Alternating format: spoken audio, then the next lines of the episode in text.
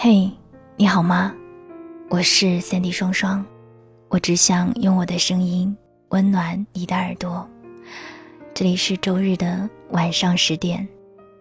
今天要跟你分享的这个故事和以往的有一些不同，它是一个特别的故事，讲述的是一个八十三岁的妓女斩劫六十年的故事。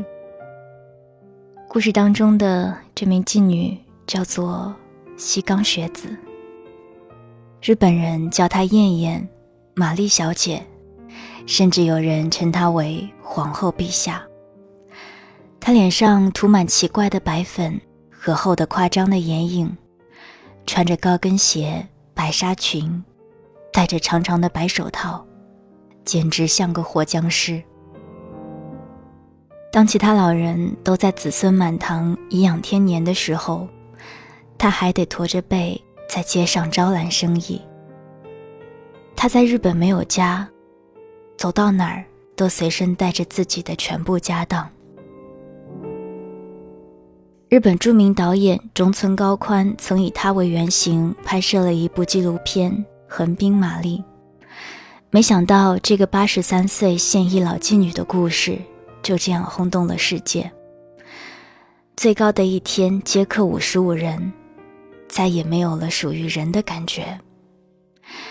谁也不是一出生就注定要做一个妓女。玛丽的命运改变是从一则招聘广告开始。做新女性，涉外俱乐部招聘女性事务员，包吃住、服装，高收入，限十八至二十五岁女性。那年是一九四五年，日本投降。美国盟军进驻日本，经历过战争的岛国满目苍夷，民不聊生。很多人一夜之间失去了工作，包括二十四岁的玛丽。也就在那一年，玛丽的父亲去世，弟弟独自霸占了家业，把玛丽赶了出来。二十四岁的玛丽只好独自前往横滨讨生活。当时的日本，大部分男人都找不到工作。更不用说女人了，一看见有招工的广告，失业者们一拥而上。三个月内，各地应聘者竟然达到了六万人。玛丽也兴冲冲地报了名，可谁曾想，她的生命之河也从此拐弯。年轻时的玛丽容貌艳丽，会弹琴，写得一手好字，还能说一口流利的英语。很快。他就通过筛选留了下来。然而找到工作欣喜万分的他，做梦也没有想到，他进入的竟是国家卖春机关。原来发放这则广告的是 RAA 协会，即特殊慰安设施协会，是为美军提供特殊性服务的专门机构。在二战中，日军入侵亚洲各国时，到处凌辱妇女。在投降后，他们也害怕起来，担忧本国的妇女遭受美军同样的对待。因此，参照日本在战争中建立的慰安妇制度，建立起 RAA 协会。他们决定用一部分女性的肉体来换取绝大部分妇女的安全。当玛丽清醒时，已经为时已晚。她同这些妙龄少女一起被监禁在屋子里，没日没夜。惨遭蹂躏，形同牲畜。最高的一天接客五十五人，这些属于人的感觉再也没有了。由于大部分美国兵拒绝使用避孕套，造成慰安所中性病的盛行。幸运的是，一名美国记者在深入调查，对日军慰安所制度进行了报道，这引起了这些美国兵家属的强烈不满。在一片抗议下。日本政府终于关闭了各处慰安所，他们就这样用肉体和眼泪，免费替自己的国家还了孽债，留下满身的疮痍，再被惨无人道地赶到街上。其实妓女有心，只是将军不信。这些丧失生活成本。没有谋生能力的女人只能继续从事色情行业，她们被称作“潘潘”。他们站在美军经过的街道两侧，嘴上抹着廉价浓重的口红，穿着暴露的裙子，摆出各种妖娆的表情，出卖色相，只为了吸引美国大兵的光顾，获得一点微薄的收入。但玛丽和其他的潘潘相比，又是那么与众不同。她面容姣好，会画画，会弹琴，会流利的英语。她从不搔首弄姿，走路总是抬着头，穿着复古的裙装，明明是个妓女，却打扮得像贵族小姐。她只招呼那一些她看得上的可人，正因如此，她成了许多美国军官点名要见的潘潘。她成了妓女中一个优雅的存在，在那个人人匆忙为生计而活的年代，她在当时的风尘花厅。名噪一时，大家都叫她皇后陛下。终于，她和一位美国军官热恋了，他送给她一只翡翠戒指作为定情信物。天真的她以为，她终于可以摆脱这些苦难。然而，在一九五一年，美国军队被召回，相恋的美国军官要离开这里，回到自己的国家。不过，美国军官说，他会回来找他。那天，玛丽去送行，有人说，当时看到玛丽和一个男人拥吻。游轮起航，玛丽跟着游轮跑，游轮已经走远，玛丽开始站在那里唱歌，引来了不少人。那个场景，那么悲伤。军官离开后，玛丽就留在了横滨的大街上。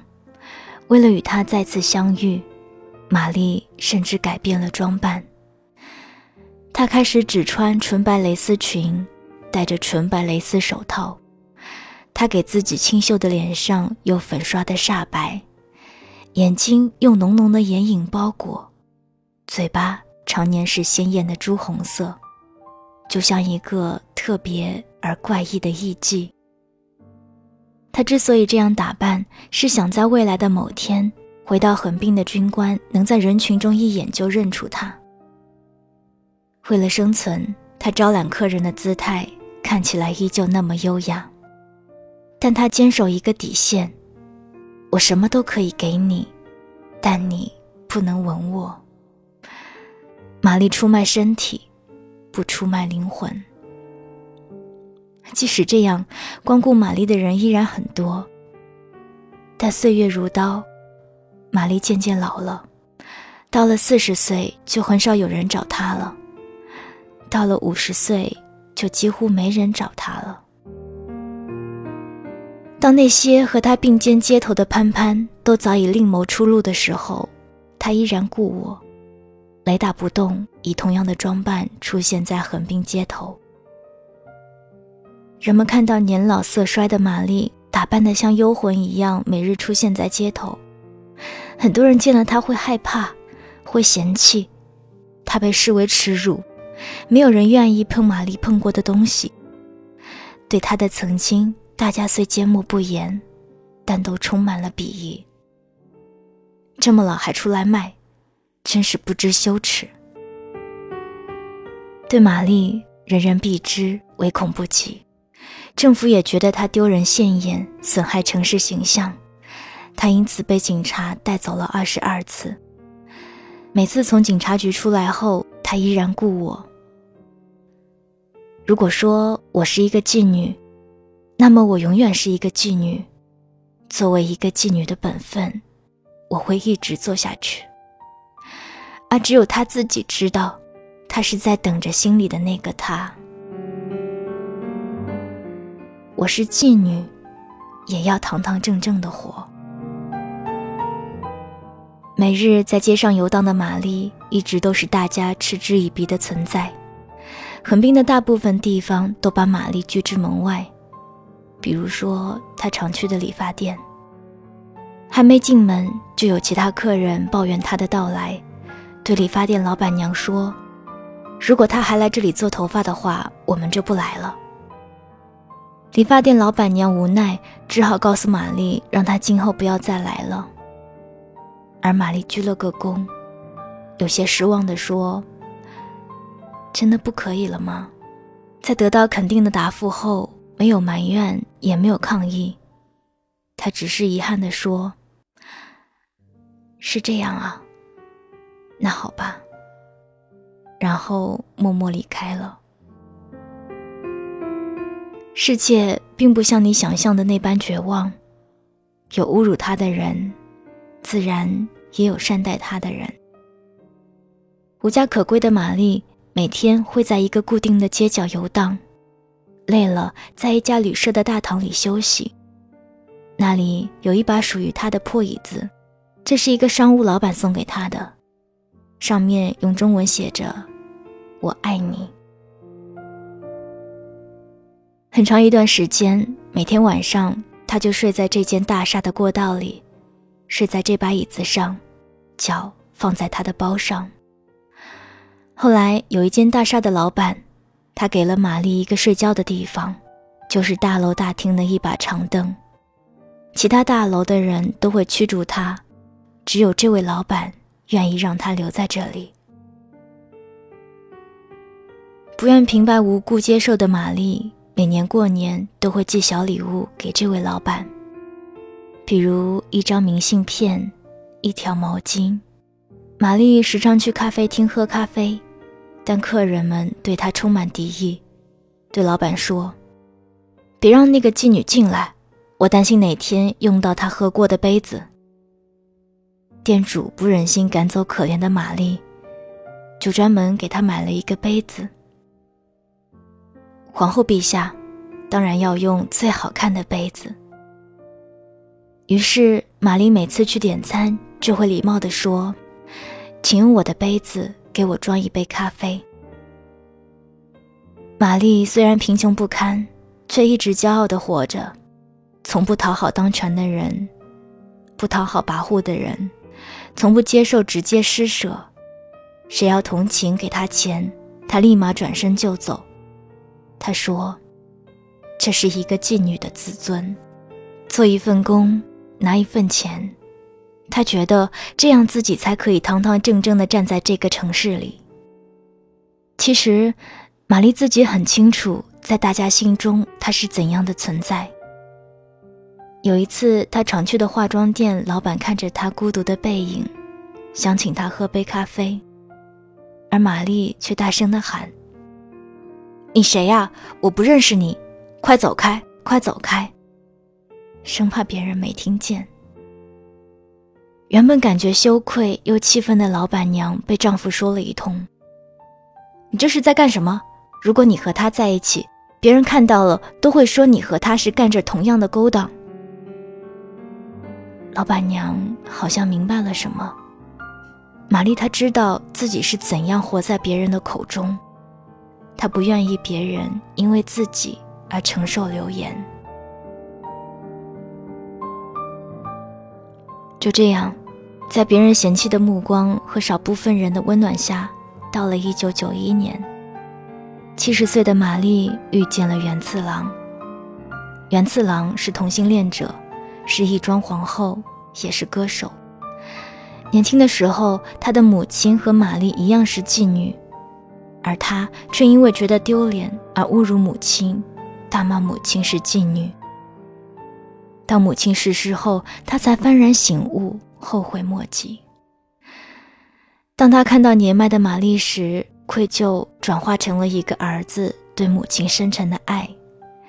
他开始像儿子一样关照玛丽，他和玛丽之间的感情是一种无法形容的羁绊。他们每周都会一起吃一次饭。聊聊天，谈谈心。元次郎的每次演出都有一个专属玛丽的位置。在这个凉薄的世界，他们成了彼此最深的依靠。然而，一九九五年，在一场纷纷扬扬的大雪过后，玛丽消失了。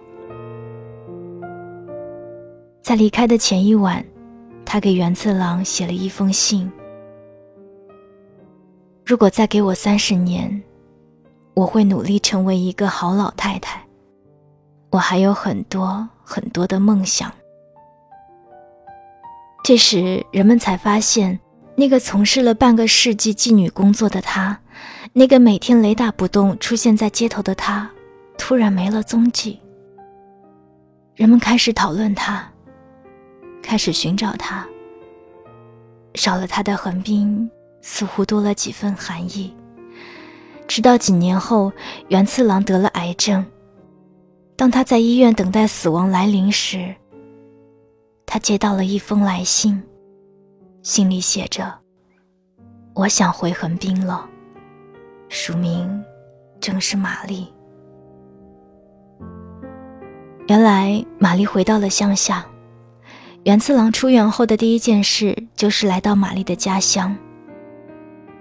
敬老院里，原次郎在台上缓缓唱着十年前玛丽第一次看他演唱时的那一首《I Did It My Way》。此时，玛丽坐在台下，一脸祥和地聆听着，频频点头回应。如今，她褪去了往日的浓妆，只是一个慈祥的老太太。曲终人散，她紧紧地握着原次郎的双手，就像阔别已久的老朋友。二零零五年，玛丽与世长辞。到最后，他也没有等到那个美国军官。临死前，他回忆起一个人夜晚踟蹰路上的心情。我想起的，却不是孤单和路长，而是波澜壮阔的海，和天空中闪耀的星光。他面带微笑，仿佛从未受过伤。在人世间饱受歧视和冷遇的他。把伤害轻轻推开，只牢牢记得生命中那一些美好的瞬间。我爱过，笑过，哭过，满足过，失落过。我毫不羞愧，因为我用自己的方式活着。我有过后悔，但很少。我做了我该做的事情，并没有免除什么。是的，有过那么几次，我遇上了难题，可我吞下它们，昂首而立。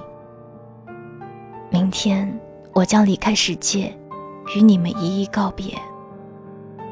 这些年，我过得很完整，我用我自己的方式活着。没有经历过别人的旅程，就不要妄自批评他人的人生。用自己的方式活着，即使是名妓女，也可以活得毫不羞愧。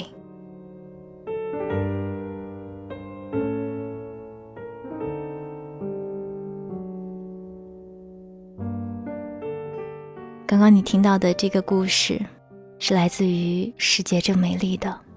喜欢故事里的最后一句话：“我爱过，笑过，哭过。”满足过，失落过，我毫不羞愧，因为我用我自己的方式活着。把这句话送给每一个听节目的你。